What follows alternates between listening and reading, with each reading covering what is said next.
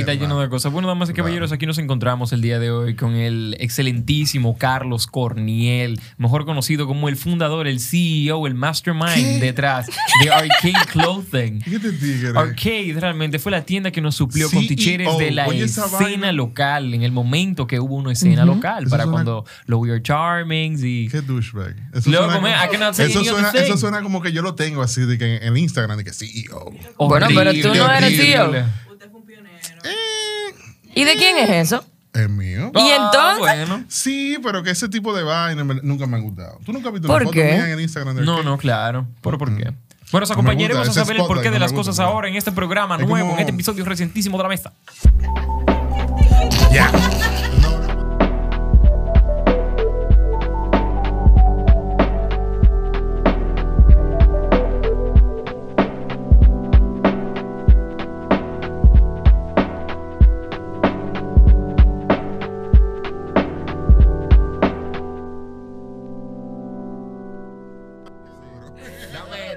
La, amistad, Caro. hermano. Dime por qué tú le pones Eh, tanta resistencia a entender que tú eres el CEO de tu propia empresa. No, no, eh, no es que le pongo resistencia, porque eso está bien que lo sepa los clientes, está bien que lo sepa, eh, vamos a poner, la, la empleomanía del negocio. Pero de ahí a hacer bombo y platillo de eso, no me parece bien, ¿verdad? Nunca me, nunca me ha interesado, no me ha parecido como algo que, que es necesario para que el negocio crezca. Como hay muchos pequeños proyectos por ahí que tú ves más de la persona que es dueña del proyecto que el proyecto. ¿Cómo te hubiese gustado que te presenten? En un No, escenario igual, ideal. hermano, o sea, yo tranquilo, de verdad. O sea, si como tú me presentes, está todo bien. Por lo que importa, en verdad, es la relación de nosotros. Es Olvídate. correcto, es correcto. Entonces, así mismo se maneja el negocio. Por eso que lo estoy cerrando. Porque es personal. Entonces, cuando un negocio se vuelve personal, te acapara todo lo que tú tienes. Se volvió personal. En algún momento no lo fue. No, al principio tú, tú tienes una idea de que, de que esto es un proyecto que puede darse y puede no darse. Entonces tú decides lo que tú vas a hacer con ese, con ese proyecto. Pero ¿qué tiempo ya tenía Arcade Clothing? Suponemos desde el momento que tú iniciaste o que se inició, porque nadie sabe quién inició. Vamos a decir que fuiste tú, pero tú no quieres que lo digamos. No, no, no, no es eso. Yo no estoy- eso me malinterpretaste. O tal vez no me expresé bien. Lo que quise decir es que siempre fue mi interés que el trabajo hable por la compañía. No que sea yo. No que. que- Ok. me ah, yo conozco a Carlos, así que heavy. Sí, exacto. Me, parece que se va mucho con tu personalidad. era eh. para- la, palabra. No, yo entiendo, pero tú sabes. La pregunta si es. ¿qué tiempo tenía Arcade? Suponemos, ¿qué tiempo tiene Arcade ahora, Ahora mismo en el mercado? En el mercado tiene 12 años. 12 años. Sí. Y suponemos, tú estás hablando ahora mismo de cuando un proyecto se puede dar o no se puede dar. Entonces, ¿qué pasó luego de 12 años que tú vas a decir, suponemos, ya yo no soporto seguir dándole para adelante a esto? La vaina que eso es algo yo tengo batallando eso como del 2018, realmente. No, no, no, eso no fue de que un despertar de pandemia. No, claro, yo me pero, imagino. eh, como yo estaba hablando anteriormente, si las personas supieran, el emprendedor X que, quiere- que quiere hacer un negocio, quiere hacer un proyecto, supiera todo lo que hay que hacer para ese proyecto, no lo hace. Eso Porque sí. ¿Tú es crees? eh, sí, Sí, es eso muy Dependiendo del tipo de negocio, porque ahora eso es lo que te estaba diciendo ahorita. O sea, admiro mucho a donde ustedes han llegado. Gracias. Ahora, te, Gracias. te doy por certero que si fuera otro modelo de negocio donde tú tienes que pagar impuestos, tienes que pagar nómina, desde cero tienes que pagar TCS, tienes que pagar Infoteo, aunque tú no lo uses, no, no iban a llegar muy lejos. De verdad. Claro que no es un negocio que hay que formalizar desde el principio. Exactamente. Entonces, el negocio de las impresiones ya es un negocio viejo, es un negocio que está más que probado por muchísima gente y mucha gente ha quebrado y mucha gente ha cerrado porque le da o trepito o simplemente no le gusta el tipo de negocio. Y es lo que me pasa a mí. Ya yo estaba cansado de ese negocio. Realmente mi enfoque era qué es lo más que yo puedo hacer para darle una vida mejor a los empleados que están en mi compañía. Entonces, cuando tú haces eso por un periodo prolongado, tú te secas, Claro. porque no te queda para ti. Entonces, yo estoy cerrando un negocio donde tal vez yo debí sacar más, más profit para quedármelo para mí. Pero no creo en eso. Entonces, eso no me hace un buen comerciante. Porque para tú ser un buen comerciante aquí, al parecer, tiene que Desapegarse, ¿verdad? Sí, desapegarse de la humanidad, de la empleomanía, Exacto. que no es algo que yo puedo compartir. Entonces, tú sabes que yo decidí, yo dije, tú sabes qué, yo tengo revendedores ahora, yo voy a, yo voy a trabajar con cinco o seis revendedores. Y quien me llame para consultar, pues, igual que siempre, una consulta. Y lo paso para adelante, le digo, mira, te puedes trabajar con fulano, para lo que tú quieras hacer. Entonces, la idea no es deshacerte de toda la maquinaria. No, yo pienso que, que tú te tienes que dar una cabida a pausar. Realmente, yo ¿Cómo no sé lo que yo, si yo pauso ahora, yo estoy tanteando. Tengo mucho haciendo lo mismo. Entonces, si yo no pauso ahora, como, como tú me preguntaste ahorita, tengo 30 años, tengo que hacer otra cosa. Tengo que aprender otras cosas, otras habilidades, porque ya en ese negocio yo no voy a aprender más nada. ¿Tú sabes lo que me dio como el, el como que. La última lo que. Hence. Eh, ver en qué posición estaban las personas con el mismo tipo de negocio que yo tengo, pero vamos a decir, eh, bueno, no puedo dar la cuña gratis, pero tú sabes, los negocios que están adelante, lo que, los top, los grandes dentro de lo que yo hago. No lo quería Loco. involucrar a Eh, tú lo puedes ¿no? decir si tú no, quieres. No, no, no. ¿Quiénes son la fábrica, amigos del hogar? ¿Quiénes No, más? no es eso, es para tú llegar ahí, loco, tú tienes que Ok. Li- literal, tú tienes que, tú tienes, te tiene que importar un huevo los empleados. Sí. Si tienen que amanecer, que amanezcan, tú le das una galletita y su hora extra. Y esa vaina, mano, mira. No te No, gusta, te de nada. quiebra tu no, alma. para nada, que no, que no va conmigo. Esa vaina. Entonces, ese formato. Y entonces, el que no lo hace, el que está intentando hacerlo, Le con- sale caro. Con 50 años o 60 haciendo lo mismo que yo estoy haciendo hoy. Miren, mi hermano, yo tengo 30. Si yo a los 60 estoy haciendo lo mismo que estoy haciendo hoy, hay problema. Sí, claro, ya lo se siente muy tarde para uno darse cuenta. Miren, mi hermano, problema. que como que es fuerte. Entonces, yo quiero hacer otras cosas. Quiero, Ok. quiero explorar. Pero estoy pausando. Pues yo no sé hasta que, que- que yo vaya a hacer en, en 10 años, que yo vaya a hacer en 15 años. Y al final, eh, en ese mundo de las impresiones, quien tiene su maquinaria y quien tiene sus conexiones de, de gente que sabe trabajar, es el que resuelve. Entonces, yo no tengo que tener un negocio formal para yo dar el servicio El servicio, claro. por lo menos no a todo el mundo. Y eso fue lo que vi, como que lo, lo puse en una balanza y dije, yo voy a quedarme con una parte del negocio, la otra la cedo. Trabajen. Yo no quiero eso. Arcade Impresiones sí, pausa legalmente, o sea, formalmente no, no va a facturar, pero yo me quedo con la otra parte, con los pequeños revendedores. Que hagan 60, 80 en un mes. Perfecto, si gasto 20. Al final es eso. Si tú te ganas un millón de pesos en un mes y gastas 700, tú no estás ganando más que haciendo 150 y gastando 30. Ujú. Al final es porcentaje. Entonces, Sí, claro. sí. Yo lo que sí siento que tú has dejado un nicho desamparado, man. Es como que yo quiero comprar poloches, así como el que tú tienes puesto. Y yo no quiero tener que comprarlo por Amazon. Yo lo quiero comprar aquí, como yo podía hacer cuando yo estaba en el 2015. Exacto. Lo que, pasa, lo que pasa con eso es que eso era algo utópico. ¿Por qué, mi Claro, porque- Es verdad. Porque eh, eso es algo que, que allá, cuando la gente va y quiere hacer un solo, una sola camiseta, por ejemplo, ya a partir de este año yo decidí que, que mínimo 12 unidades. Ok. porque es costoso el proceso. Entonces tú no puedes hacer, tú no puedes pretender tener el mismo precio de mil unidades a tener el precio de una sola unidad. Claro. Entonces no es no es, No es eficiente, rentable, ¿no? es rentable, decirlo. de verdad, no es rentable. Y yo lo se hacía porque a mí me gusta, de verdad, me, o me gusta cómo se hace el trabajo de serigrafía, pero ¿Y cuál te entiende que ha sido como el...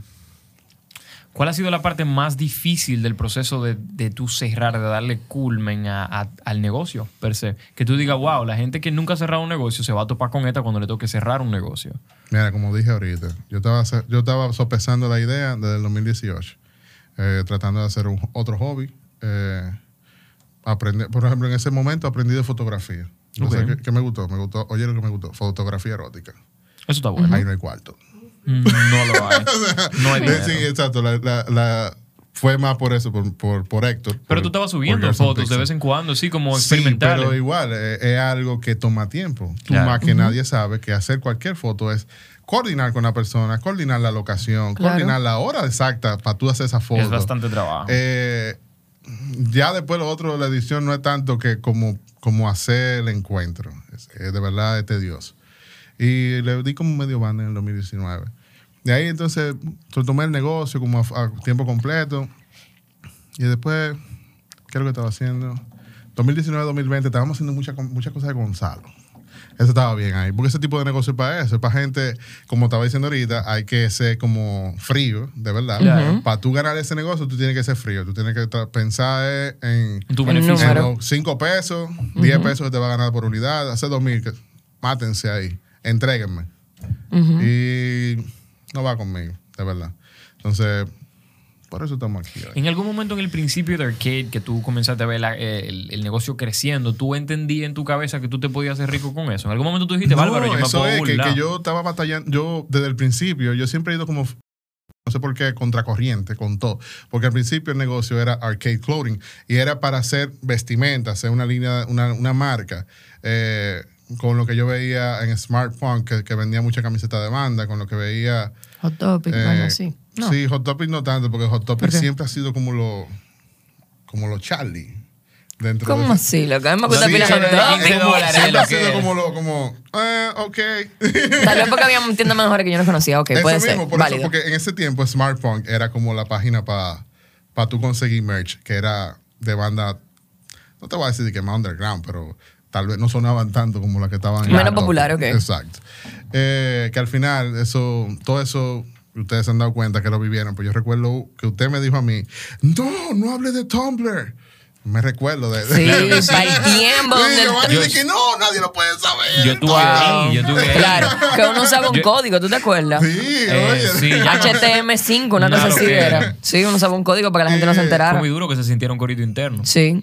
Sí, pero ya, imagínate. Pero ya realmente se salía de nuestras manos. Para que sepan que estuve desde el principio. Sí. Yo peleé porque nadie sepa. Y los foros Sí. también, había mucha vaina dura. Sí, yo tenía el, brazo hasta el codo de pulsera de Hot Topic. Sí. Yo me acuerdo que a mí me gustaba mucho mi poloche que se decía yo me llamo Pablo. Ah, ya, sí. Esas son bandas. Sí, locales de aquí que ya. Porque eso, eso es lo que estaba diciendo. Al principio era más como que tú sabes que me gusta, me gusta el, el flow que tienen la, la- los t-shirts de banda. Y yo quiero hacer eso con las bandas locales. Pero ¿qué pasa? Se me olvidó que estábamos en República Dominicana. Yo nunca lo evalué. Simplemente quería hacer camisetas. Claro. Y no funcionaba porque para tú hacer 50 t-shirts. Y que se te vendan 10, porque hay que tú- tú- fajarse. yo no en ningún momento yo estaba pensando en margen de ganancia, en ningún momento yo estaba pensando en, en cuánto me cuesta hora hombre hacer ese trabajo de vender las camisetas, porque no solamente imprimirlas, también hay que venderlas. Entonces, si tú sabes, si Sí, tú es un más tedioso lo que te parece salen por afuera. 250 y tú lo vendes en 350 y tú le pones 100 pesos, esos 100 pesos no da para todo, eso, todo todo ese trabajo. Y una pregunta, ¿cómo tú lidias con un reguero de gente tratando de convencerte de que no lo cierre? Que me imagino que te pasa, ¿o no te ha pasado? No, realmente Todo no. el mundo te dice que sí, loco, cierra esa vaina, así. verdad. Para al igual que ustedes, porque Yo me todo- puse feliz. a mí... Ay, no, pero ¿Cómo ¿por te qué? explico? Porque Cuando me- yo digo algo, cuando yo comparto algo, yo trato de dar la razón de por qué sucede eso. Ok. No es simplemente, eh, es tal cosa y ya, done. No así, no. Ujú, Ah, Acá te de eso. Perdón. Eh, cuando, cuando tú me hablaste, yo te, te expliqué el por qué. Sí, claro. inmediatamente. Y yo lo entendía Exacto. Entonces, es porque estoy cansado.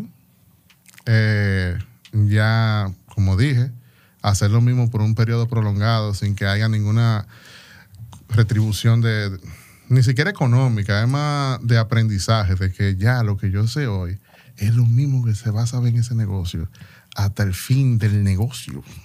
Ok. Las tecnologías que van subiendo dentro de ese mundo de impresiones no es algo ajeno a tú hacer una búsqueda en Google.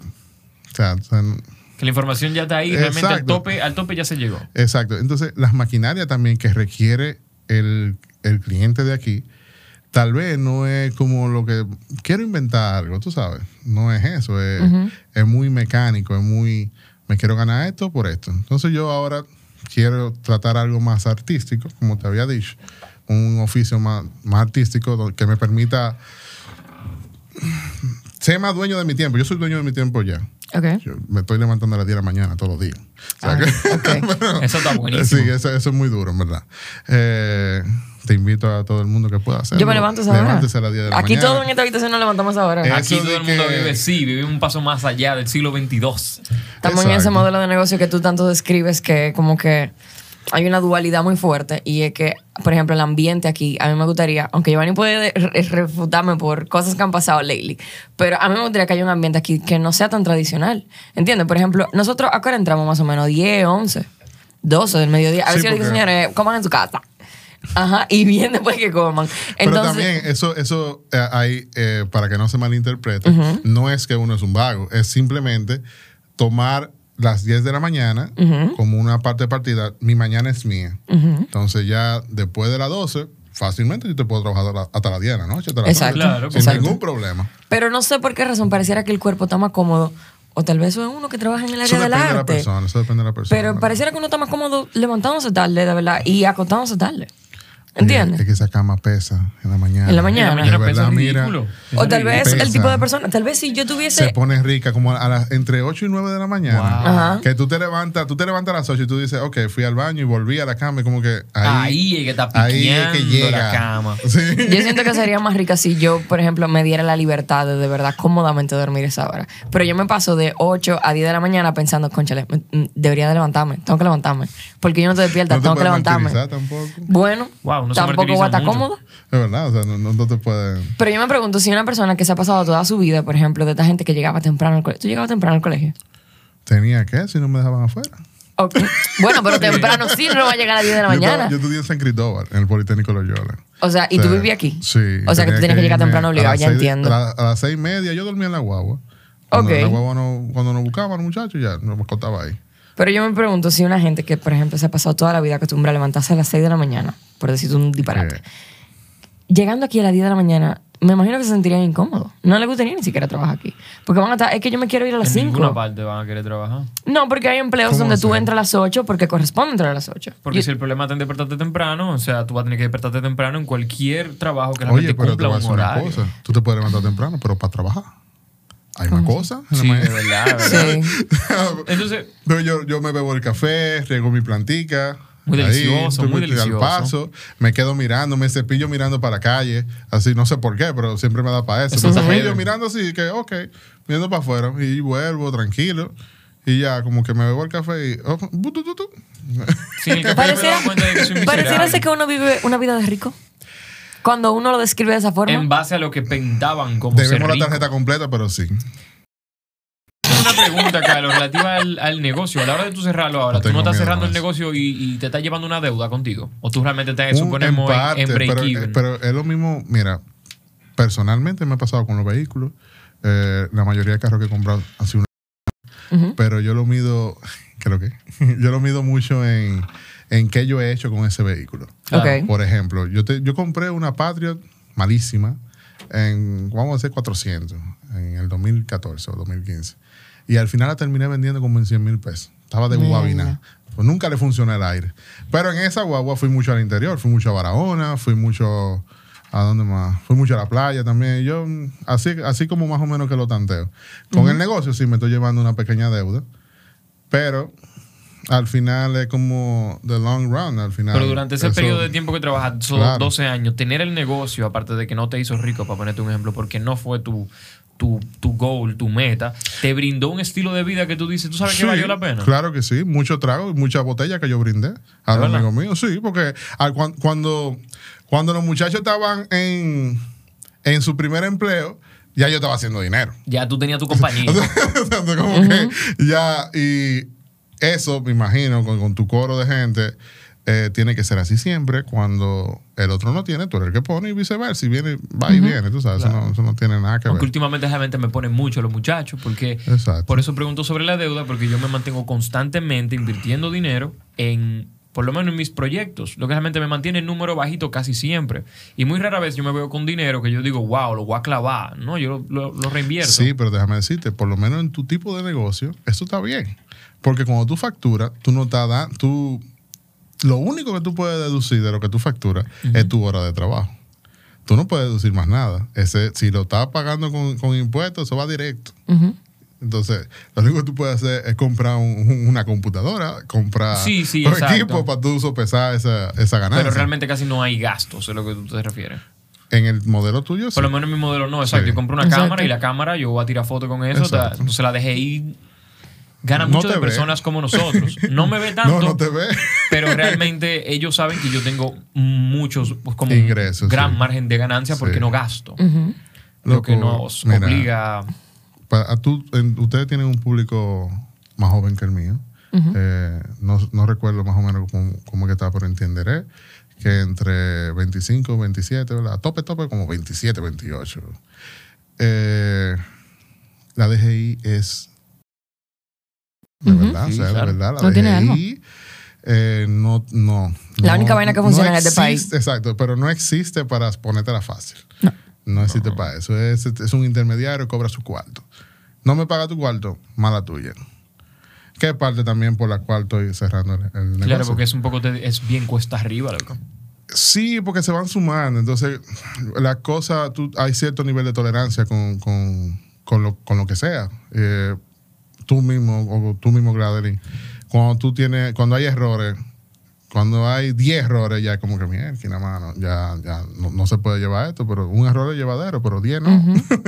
Eso pasa con la DGI. Entonces, para el negocio como el mío, eh, la DGI no lo trata muy bien. Aún tú estando en mi pyme, aún tú estando haciendo todo tu malabar y conexiones para poder llevar a cabo un tipo de negocio así, eh, tú estás pagando al final lo mismo que pagaría una empresa grande. Los mismos tipos de impuestos. O sea que no, no- no tiene sentido, de verdad. O sea, por lo que decía al principio, si la gente supiera, no emprendiera, de verdad. Porque si el- cuando te dicen a ti, mira, ok, tú hiciste un millón de pesos neta este, este año, perfecto, vamos a sacar el ITEVI, 18% de todo lo que tú vendiste en el año. O sea, te lo van a cobrar mensualmente, pero ponte que sea un solo, un solo paquete. solo fuetazo. Paquete, un millón. Sácame el 18%. Págame. 180. Perfecto. Ahora sácale en el primer año fiscal 25% para mí, para el gobierno, que no te está dando nada. Claro. Lo, lo ¿Con qué tú te quedas? Con, con, con 100 pesos te quedaste. Exacto. Lo comprobante es lo único que te da. Toma, para que puedas seguir Mira los facturando. Sí, papeles. exacto. Entonces, te dicen 25%, del 25 al 30%, que es el anticipo. Que te- el- la DGI dice, Tú vas a hacer que pagar, próxima- tú vas a hacer el año que viene eso, tú me lo tienes que pagar por adelantado. Es verdad, ahora hay otro, hay otro, hay otra forma de facturación, pero esa forma de facturación nada más te permite hasta creo que 8 millones y medio de pesos de, de neto, lo cual es muy bueno. Pero para alguien que ya está en el primer renglón, vamos a decir, de anticipo y eso, cambiarse es tedioso. Porque ya tú tienes un ITV, como decir, gastado. Abajo. Exacto. Ya tú tienes que usarlo. Ese pequeño crédito que no, que al final siempre gana. La DGI. Pero vamos a ¿Por otra qué? pregunta, porque ¿Por ya qué? está bueno del, pero del no, pero es un tema necesario, es un tema necesario de abordar. Pero eh, da, da pena lo impotente que somos, loco, lo vulnerable que somos realmente a ese tipo de sistema. Y da mucha pena porque si la clase media tuviese más facilidades, yo puedo brindar empleo. Es como que todos esos famosos empleos que, que siempre se están tratando de conseguir para que haya menos gente desempleada, yo entiendo que se pudiesen conseguir si a la clase media les fuese más sencillo emplear. Y no sé si en algún momento realmente el gobierno nos facilitará más las cosas. Pero es que ese tipo de beneficios no están hechos para ti y para mí. Ese tipo de beneficios, como tú dices, no son para la clase media, que quiere emplear. La clase media quiere un breakthrough, que no se lo están dando. ¿Cómo así? Defíneme. Eh, Pégate del micrófono, cuando, muy lejos. cuando hay ese tipo de beneficios, como tú dices, no, que necesitamos empleo, no es en, en la mesa, no es en DocTech que estás pensando, no es en tu John común, ¿verdad? Que está poniendo un negocio y, y vive, la persona vive en el Naco o vive en Arroyo Hondo, no es esa persona que está pensando. Porque el de clase media es el que paga el impuesto. Claro. Exacto, entonces ellos están pensando en el en ultra mega rico que puede poner 5 mil empleos de un fuetazo. Toma, te resolví un problema. Entonces yo siento que aquí ese tipo de forma va en contra del emprendedurismo, por así decirlo. Sí, palabra, mira, palabra que me cae mal esa vaina. El emprendedor. Es como el que emprendedor. eh, un perfil. Sí. ¿Verdad? Giovanni me estaba hablando de Es eso los otros días El de- emprendedor es un perfil. Del tema de josear. A Giovanni como que le hace ruido el tema de joseador. Entonces, Porque la verdad que en este país tú tienes que pasarle por arriba a la gente a veces cuando tú eres un joseador. Porque a mí cuando se, se hablan de joseador suena muy informal y para mí un joseador es una gente que está dispuesta a lo que sea con fines de sacarte dos mil, tres mil o cuatro mil pesos de cualquier cosa. Ya, pero es un usurero, es un joseador. Exacto, un joseador, un joseador. Pero No, imagínate, porque- la- todo el que se define allá afuera como joseador, ¿qué es lo que está haciendo? Chiripiando. Es chiripiando, buscársela, porque Sí. como- como Tú tú- no vas a ver un gran empresario diciendo yo soy joseador. ¿Qué es eso? Bueno, puede ser go-getter entonces, ¿verdad? Sí, pero ¿El es, una forma de interpretarlo textualmente, una forma de interpretar No, la yo sé, Ah, para mí tiene esa connotación ese término. Sí, joseador para mí es una persona que anda literalmente que sea. picoteando. Anda en zancajeo. Es que tenemos estás mucha, diciendo. conocemos muchas personas que tú dices, tipo un joseador porque hasta a mí me quiere sacar una comisión y, y, rápido, que rápido, amigo rápido, mío. rápido te hablan. Sí. Ya- Pero ya yo le di 500 pesos. Sí, es verdad. Pero nada, ¿y qué mensaje tú tendrías afuera para la gente que suponemos, no sé si sería para una gente que va a empezar? Porque la verdad, y me parece muy curioso, los otros días me abordaron de que para tratar de darle una charla a qué sé yo cuánta gente sobre el emprendimiento, y yo dije, a mí tú no deberías abordarme porque yo le voy a decir a esa gente una realidad que ellos no van a arrancar por ahí jamás. Me van a decir que le van a sangrar las rodillas. Y realmente es ¿Pero qué tú le dirías a la gente? Que es más difícil. Que Pero- es más difícil que que realmente es tedioso. Es Con, tedioso. con tu permiso, yo voy a traer a colación una conversación que tuvimos hace poco Claro. en el podcast que fuimos donde Leila. Te metí Sí. en el medio. Y yo no sé si tú te acuerdas, pero tú y yo nos vimos en dos opiniones muy distintas, donde yo explicaba que realmente pareciera ser que un trabajo de 8 a 5, aunque entendemos que el emprender y el tener trabajo de 8 a 5, cada cual tiene su pro y su contra, para mí, en mi cabeza ideal, que no vive un de 8 a 5, pareciera que un de 8 a 5 es más cómodo. Es más ligero, eh, es más llevadero, pareciera incluso estar más seguro, aunque te pueden votar en cualquier momento. Pero tú, ¿eh, ¿qué fue? Di que que si sí. te dijera. que sí. Ajá, que yo expuse. que Pareciera. Está. Pareciera y que tú sí. estabas exponiendo que realmente no, emprender es muy heavy, que emprender tú tienes la facilidad de que tú tienes varias canastas. La verdad, para ti, ¿emprender es bueno o no es bueno? ¿O cuál es tu espectro? ¿En qué condiciones tú entiendes que sí es heavy emprender y en cuáles Yo Es cool, entiendo. es bacano eso. Yo entiendo que emprender desde mi POV, desde mi naturaleza, es inevitable. Entonces yo no estoy viendo como algo bueno ni algo malo. Lo estoy viendo como que realmente, inevitablemente, yo voy a tratar de inventarme algo porque, Sí, yo porque soy tú- una tú persona tú tienes un inquieta. Tú chip dices así, inevitable ese- tú, tú como persona, tú dices. Vieja, tú conoces a tu madre. Para saber si te refieres a tú como persona. Yo como persona, pero yo no puedo Ok. generalizar. Pensé que tú decías inevitable de que a todo el mundo le va a tocar emprender e interpretes. Dependiendo de qué tanto te consume el deseo. So, Ok. Pero por esa charla que yo no llegué a es abordar, cierto. yo entiendo que la información más importante que se le puede dar a un grupo de personas para que emprendan es que agárrate de tus deseos. Si tú realmente quieres emprender, no importa qué es lo que tú vas a hacer, es por qué. Entonces, el por qué es Ok. que tú tienes. ¿Te acuerdas cuando entramos a Amo y que lo primero que te decían es que anótame ahí, ahí? ¿Cómo es? Sí, no. Ustedes Walgreens. andaban en esta Sí, vuelta. Sádico. 100%. Me cambió la vida. Me cambió la vida. Deja Y curarte, Carlos, coño. Carlos, curando su cabeza. Carlos, eso me cambió la vida. Eso no tiene aquí hablando el día de hoy. El punto es que tú entrabas y Eh, tú. y- Jurado, este tigre, sí, eso funciona. Que funcionó. Mírame aquí. y con- y Claro que funcionó. lavadera de No, pero cerebro. obviamente, porque yo también. tú- ¿Cómo, cómo es que se llamaba la Telefree ese? No, Telefree. Toda la vaina. Ponzi. Tú te metiste en órgano Gold.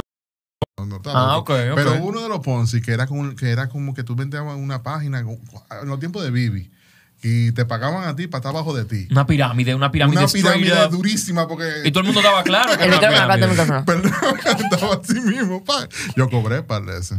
Yo cobré también, estando en Y me salió gratis porque eso fue Manuel que me metió. Plo. Manuel me metió en esa vuelta. Oye, Y yo le vamos a hacerlo rápido. No, porque yo le dije lo siguiente, pues yo siempre, siempre he sido hábil con los cuartos, en verdad. Le dije, págamelo. Y cuando yo la cobre, la mía te lo doy. Y así mismo. Y la hice dos veces. Claro, no entré con mi dinero.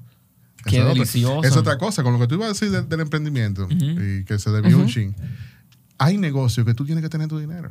Claro. Ni- o- eso no es de que, que tú vas de que a saltar, no, porque yo sé, yo lo puedo hacer, yo lo hago, sí, sí. Y después que tú tengas el medio así, que debe los cuartos y no, no tiene un CC de ganancia, está así. Jalando aire como una chancleta. Que no sabes dónde te va a ahora, meter. Entonces eso viene con el tiempo. También parte de eso, el emprendimiento, tu umbral, como existe un umbral del dolor, existe un umbral con qué, con cuánto dinero debiendo tú te sientes cómodo. Full. Wow. Entonces, Wow. eso es algo que... ¿Debiendo cuánto? tú te- Es verdad. Es verdad. Mira, es No, me encanta la pregunta, nunca me la había hecho. ¿Con cuánto, cuánto tú debes ahora mismo? Yo ahora mismo debo Así a lo loco, no, no tiene que ser que, ah, como... Exacto. ¿Tú te sientes cómoda con ¿Y eso? Claro, porque yo siento que yo aguanto... ¿Cuánto? Normal. Ok, yo conozco una persona que debe el alma. Pero me siento cómodo. Yo me siento cómodo. Me ¿Por siento qué? Porque cómodo. dentro de esa deuda hay un solar que se está pagando. Entonces ya. Exacto. ¿Cómo ya- así? ¿Cómo así? O sea, estoy pagando un solar. Ah, ya. Ok. Entonces, son ese es el tipo de Y cosas. parte de mi deuda se paga sola. O sea, cuando llega la factura es de que... Sola no se paga. Bueno, no, porque yo tengo que entrar a pagarlo por el internet banking. Pero... Tú sabes lo que yo quiero decir, tú sabes lo que Sí, yo quiero decir. paga requiere que yo lo empuje. Requiere que yo lo empuje. Pero yo, por mi naturaleza, lo iba a empujar como quiera. Mm, y cuando tú te canses. Sí, te canses, claro, porque esa es la vaina. Te están haciendo algo por vocación, muy bonito. Lo están Vocación. logrando. ¿Boca quién? ¿Quién fue que se ¿me vas a come eso? Claro, yo no estoy aquí porque yo quiero entretener No. a esta gente. No. No, no, no, pero no estoy hablando de la mesa, estoy hablando. De todo en general. De todo. Del entretenimiento. ¿Estamos en la industria del entretenimiento? Yo entiendo, pero ¿Qué? lo que tú haces. Todo el mundo de tu que- Ah, ya le habla de tus fotos, se le habla de tus fotos. Fotografía, ese tipo de cosas. Wow, sí me apasiona. Sí, la- eso el eso arte sí. me apasiona. Entonces, créeme que en esta altura del juego, si a ti no te gustara, tú no lo hicieras. Eh, hay cosas que estoy tratando de dejar dentro de ese mundo No, de la sé, producción. Lo sabemos, hay de todo. Hay de todo tipo de clientes, de todo tipo de trabajo. Cosas que no se deben Claro. coger, cosas que sí. Pero una, yo tengo una pregunta porque a mí me gustó mucho la, la Pero, pero- pregunta que te acabo de hacer de con cuánto tú te sientes cómodo debiendo. Si yo te diera Eso fue un... un ejercicio que yo hice hace, un- hace poco. ¿Y cómo te fue? Bien, porque al ¿Con cuánto final, tú te sientes cómodo? Cuando tú te, cuando tú te das cuenta que la forma en la que se vive es debiendo, tú le debes a alguien que le debe a otra persona. Y a ti te deben también. Que el dinero está backed up por deuda, no por oro. Exactamente. Ajá. Entonces, pero sí, no, exacto. Pero entonces una pregunta, si yo le fuese a dar un crédito del número que ustedes dijeran, ahora mismo, ¿cuánto ustedes quisieran? Yo no quisiera deber un peso Depende más. del por ciento de interés Pero yo anual. entiendo que como mi, suponemos, mis proyectos son sumamente Claro. Porque tú me dices, te voy a dar cuarto, ¿pero a qué por ciento? Ah, Ah, bueno. claro. Dámelo al 5 para que tú veas, anual. Te lo voy a dar un Loco. 10. Te lo voy a dar un No, 10. está caro. Loco, Entonces, no, no, pero a dártela un 10, ¿cuánto tú coges? Como un 10. Es un 10% Yo te estoy diciendo que te voy a dar el dinero que tú me necesites, das- aunque tú yo no tenga 10 prueba de que tú lo puedes pesos, Yo pagar. tengo que pagar un millón al año, obviamente. Asumiendo que tú Asumiendo. sabes cómo multiplicarlo. Porque la gente cree que no, simplemente claro, porque te va a porque llegar los dinero en la préstamos mano. son buenos, los préstamos son buenos. El uso de Sí. la tarjeta de crédito es buenísimo. Depende tú para qué tú vas a hacer préstamo. Cuando tú sabes dónde tú lo vas a poner. Exacto, no es para depende. comértelo. O sea, tiene No, que ser Pero para exactamente. entender que realmente a la hora de tu emprender y que parezca un loco que te ponga 10 millones de pesos en la mano y te digo al final del año tú me vas a dar un millón porque esa fue la tasa que acordamos, 10%, la gente está asumiendo que ellos van a saber qué van a hacer con Mira, eso Giovanni, y que el a cálculo decir- va a dar positivo. Algo que yo sé que tú no has vivido, pero Criptomonedas. no. Cuando, Bárbaro, no vamos a hablar de esa vaina. Esa es otra. A mí me gusta mucho. No, la no, de low eso, key, me gusta la vaina como low key, tú sabes. Ok, de eso no vamos a hablar. Eh, cuando tú debes mucho dinero Claro. a ese tipo de personas que no son un banco, esa persona no quiere que tú estés mal. Tú le debes dinero. Sí. Él quiere que O te vaya bien. Se da la mano. Sí, tú, tú- tú estás enfermo, te van a comprar la pastilla. Pero ¿cómo lo harían? No, no, quiero decir, si tú vas a un tipo de persona informal que no es Lo que Carlos dice Ah, que ya, ya, se ya. vuelven tus aliados. Ya, Claro, entiendo, porque entiendo. tú- se supone que tú eres el que me está dando mi dinero. A lo que iba ahorita que para cerrar el paréntesis es que lo primero que te pusieron a hacer, o por lo menos a mí me pusieron a hacer cuando me metieron al negocio, con Ajá. fines de que yo crezca, para yo alimentar esta Compra llama del deseo. Después del kit me dijeron, antes del kit me dijeron, anótame ahí 10 cosas que te gustaría, o sea, 10 cosas que te gustaría lograr, 10 cosas que te gustaría tener.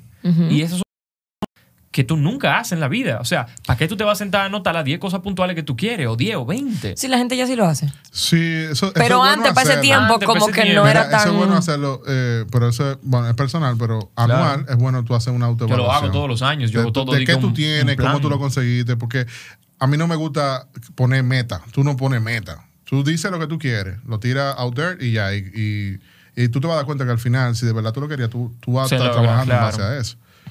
Sí, Pero la verdad que sí, tú necesitas una motivación muy clara y muy precisa para tú hacer cosas que te saquen de tu zona de confort. Pero no que sea acapa- como acaparadora de todo ¿Cómo lo que así? tú haces en el día. O sea, tú puedes tener una meta, tú puedes tener una motivación. Que no te consuma. Pero eso no puede, exacto, no te puede consumir. No te puede volver entonces loco. te, te va a frenar, te- o sea, te va a quedar en shock, así como que, mira, el día ahora, ¿qué hago? Tú sabes que parte de las filosofías que se movían, que eran muy populares en ese momento que estábamos en Amway. Les eh, Brown. ¿Eh? Les Brown. Les. Brown. Diablo, Les Brown me encanta, loco, olvídate. Carlos, sí, nosotros Claro, sí, ¿cómo ¿A ti no- ¿Pero a ti no te gusta Les Brown? ¿Qué? ¿A ti no te gusta Les Brown? Me gustó 100 en el 2011. Yo no- tengo mucho que no lo A mí escucho. el 14 como el Yo me 15. pude sentar a escucharlo a veces y ya como que difiero con su filosofía. Pero Les Brown era como muy noble con su forma de hablar y me Sí. gustaba. A diferencia, por ejemplo, otros Ahora- filósofos que tú tienes como Gary Vaynerchuk, que te dice, si tú no estás trabajando 24 horas al- día, tú no vas a conseguir nada en la vida. Tengo, tengo 50, déjame ponerme el beanie. Ajá. Pero lo que te iba a decir es que para ese momento se como que people Queriendo used to preach. ¿Cómo tú dices eso? Dime. Se profesaba mucho. Lo perdí el hilo de lo que iba a decir, No, eso señora. mismo, eso mismo, está bien, está bien. Se profesaba. Sí, exacto. Se profesaba mucho que tú tenías que obsesionarte con las cosas para poderlas lograr. Y esa vaina fue lo que hizo que yo diga, no, espérate, no puede ser verdad que yo tengo que obsesionarme con vender pata de dientes para poder conseguir comprar una casa. Por eso es muy importante lo que estábamos hablando ahorita. There is no shame en levantarse a las 10 de la mañana y seguir trabajando en tu día. No, loco. Hay mucha gente que cree que tú tienes que levantarte a las 5. Loco, there, there used to be la, shame. la hora del millonario. Entonces, tú sabes, In como any que. kind of entertainment. Sigue ahí. Si nosotros nos entreteníamos, there was shame there. O sea, shame. Nosotros en Sí. los grupos, si tú te curabas con algo, podía aparecer un X que dijera, Ya, esta si gente está desenfocada. tipo de gente. Está loco. desenfocado. Y esa vaina, básicamente, they would shame you on being entertained. Ese- Dime esa vaina en español ahora. Ellos, ¿cómo se dice shame? te quieren hacer sentir incómodo por tú no Que enfocado tú no en esa estabas en famosa grupo, tú no mesa. estabas en esto. Tú, Exacto, eres- tú eras un tigre que estaba adivinando ahí. Y realmente yo, obviamente, muy temprano dentro del negocio, yo no sabía discernir si en verdad estaba mal lo que yo estaba haciendo, estaba bien. Pero a esta altura ya de mi vida, ¿Cuántos suponemos. años tú tenías cuando estabas en eso? Eh, 10 y no sé, Yo tenía como 17. como 20. Yo tenía 17, Diablo, así tú que tú tenías 21. Yo tenía 21. ¿Ustedes pagaban Vente. algo de la casa en ese momento? ¿Eh? Algo de la Pagaban- casa. pagaban- Sí, la Nada. luz, sí, Yo pagaba la nada. luz, Estaba sí. muy jovencita todavía. Exacto. Entonces, Y mami era que me vendía los productos, gracias. involucrado. Yo no. Sí, pero Yo no. lo que pasa es que mami le gustaba porque ella hacía eso antes. Y mami es muy buena comerciante. Muy buena. Yo salí, yo Ahora toqué te voy a decir una puertas. cosa. y ella conseguía mira. gente que le pedía Ya, los me productos. toca No era que ella puerta. salía de que tú quieres una patita haría de de diente. nuevo. No, ya, que ¿Tú sabes búscame que yo vendí? Yo vendí ton falsificado una vez. Cuando estaba, estaba en, en, En boga. Sí, yo llené un baúl lleno de ton. Tenía un pasaje en ese tiempo con, con otro pan. y lo vendí todito. Pero No. como Y que eran mucho- reales, ¿se puede saber? Yo no decía. Tú tenías que hacerlo. Tú no me preguntabas, pues yo no Do te your own research. Wow, Carlos, mira, eso no está de ¿Tú nada. eh, eh, Damas, damas, yo debo, debo quebrarlo porque Damas. tenemos 80 y, Oye, y Carlos, caballeros, tenemos Ah, perdón. 84 minutos. ¿Qué tiempo tenemos? ¿Qué tiempo? Exacto, va ¿Qué? exactamente Pero para era dos por la podcasts actitud que no joseadora. Pero pareciera que tú tienes como que ir al baño, ¿eh? No, me gusta Sí, rodar en ¿verdad? esta silla, Yo le estoy pensaba tomando que- Yo pensé que él iba a salir corriendo. Pero esa es la Está actitud bien. que tú estabas diciendo ahorita también. ¿Cuál? Esa mentalidad de tiburón. Esa- Sí, sí, sí. Eso no está de nada.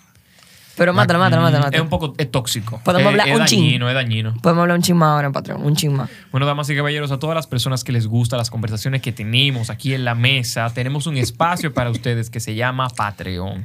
En Patreon realmente nos apoyan las personas que les gusta este contenido y también que les gusta ver cómo los negocios florecen independientemente del gobierno dominicano. Entonces, sin más que agregar, nuestro caballerísimo, muy buen amigo de nosotros, Carlos Corniel.